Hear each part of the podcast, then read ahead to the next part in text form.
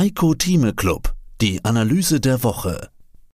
Den vollständigen Beitrag hören Sie als Clubmitglied heiko-thieme.club. Heiko Thieme, globaler Anlagestratege.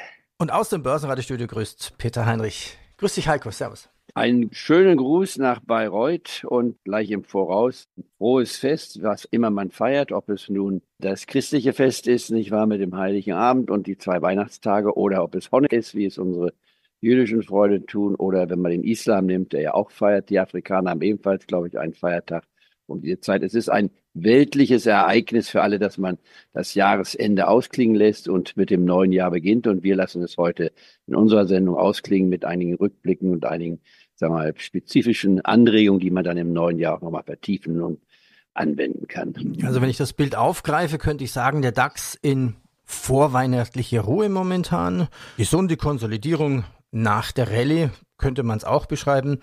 Ja, herzlich willkommen zu unserer letzten Sendung des Jahres 2023. 2023, ja, was für ein Börsenjahr. Die ersten 17 Börsentage waren top. Dann ging's rauf, runter und im Herbst kam dann die Börsenrallye dazu. Heute, die Handelswoche vor Weihnachten, geht eher zäh weiter. Der DAX kann gute Vorgaben aus den USA und Japan nicht in Kursgewinne ummünzen. Naja gut, das vergangene Woche erreichte Rekordhoch bei 17.000 Punkten bleibt außer Reichweite, um es genau zu sagen, zum neuen Rekorden von 17.003 Zählern, das wir in der vergangenen Woche erreicht haben, ist der Index damit eigentlich rund 2% entfernt. Ja, ich würde sagen, zweimal normal. Es ist ja normal, dass kurz vor Weihnachten die Kauflust nachlässt, oder?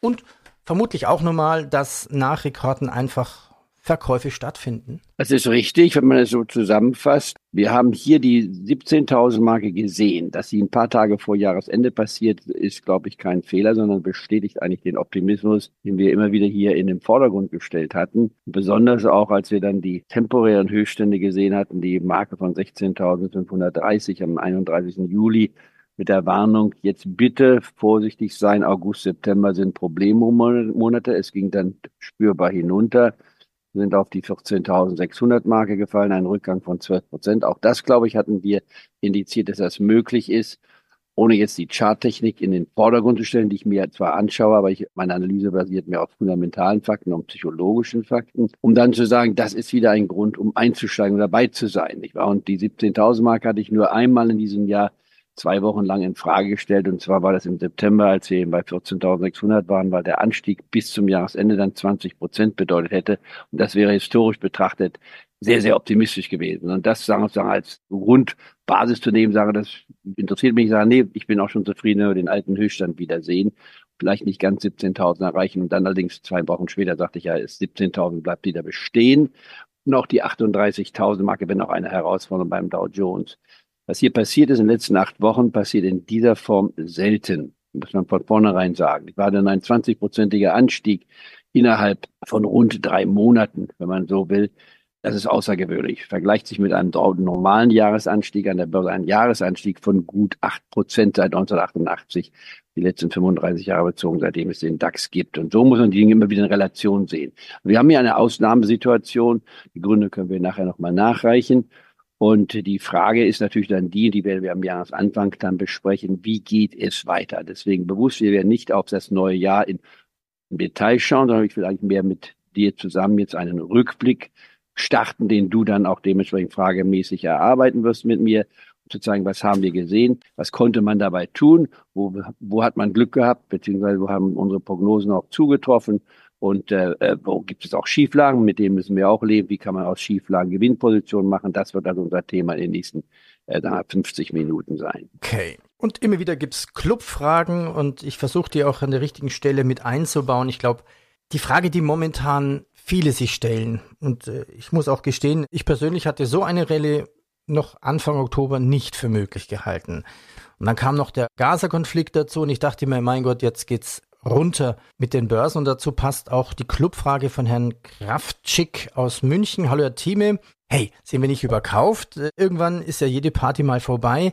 Wenn es soweit ist, wenn sie vorbei ist, das können wir ja nicht voraussehen, aber vielleicht kann man sich vorbereiten. Also wie sieht Ihre Strategie aus für uns als Clubmitglieder, die etwas vorsichtiger sind, so wie ich, um sich auf sowas vorzubereiten? So eine Rallye kann ja schnell enden und auch schnell nach unten gehen. Das ist richtig. Und wer uns gefolgt ist und hat nochmal die beiden Produkte genommen, auf den Dow, den FTX, äh, den ETF, auf den Dow und auf den DAX, die haben in den letzten äh, Monaten also hier rund 20 Prozent gewonnen und können sagen, das ist also toll gelaufen, damit bin ich zufrieden.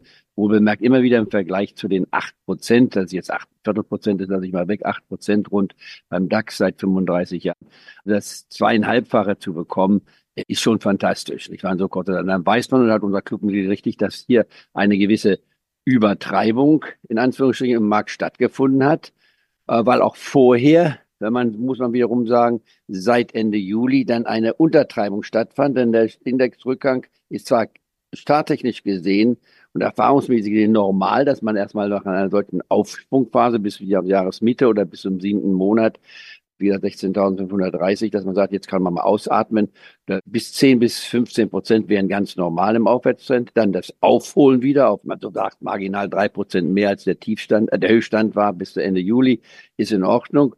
Was mache ich jetzt? Konkret gesagt, ich bleibe bei dem Portfolio, ich auch berate, sage ich bitte, bleibt im ETF beim DAX drin. Es könnte sein, dass wir also, und weil das im Januar dann entscheidend ist, wie sich da Januar entwickelt, weil das eine Indikation fürs Gesamtjahr ist. Jeder kennt ja meine Vorliebe für den sogenannten Fünf-Tages-Indikator, der das nächste Mal dann besprochen wird am 2. Januar, wenn wir unsere erste Sendung wieder machen. In den ersten fünf Tagen wird der gesamte Trend fürs Jahr im Grunde genommen vorgezeichnet mit einer fast 90-prozentigen Garantie. Das ist für viele ungewöhnlich. Viele belächeln den Index.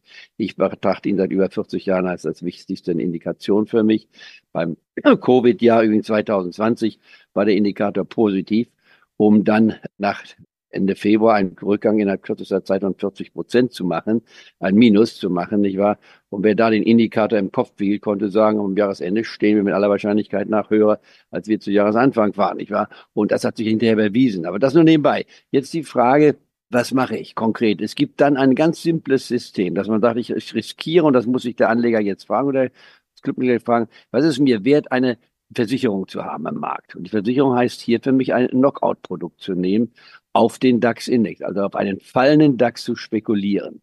Als Absicherung, nicht als Anlage, als Absicherung. Wenn man jetzt sagt, geh mal davon aus, der DAX könnte ja auf die 16.000 Marke zurückfallen. Mehr dazu gibt's im Heiko Thieme Club. Heiko-Thieme.club. Heiko Thieme spricht Klartext. Der Heiko Thieme Club.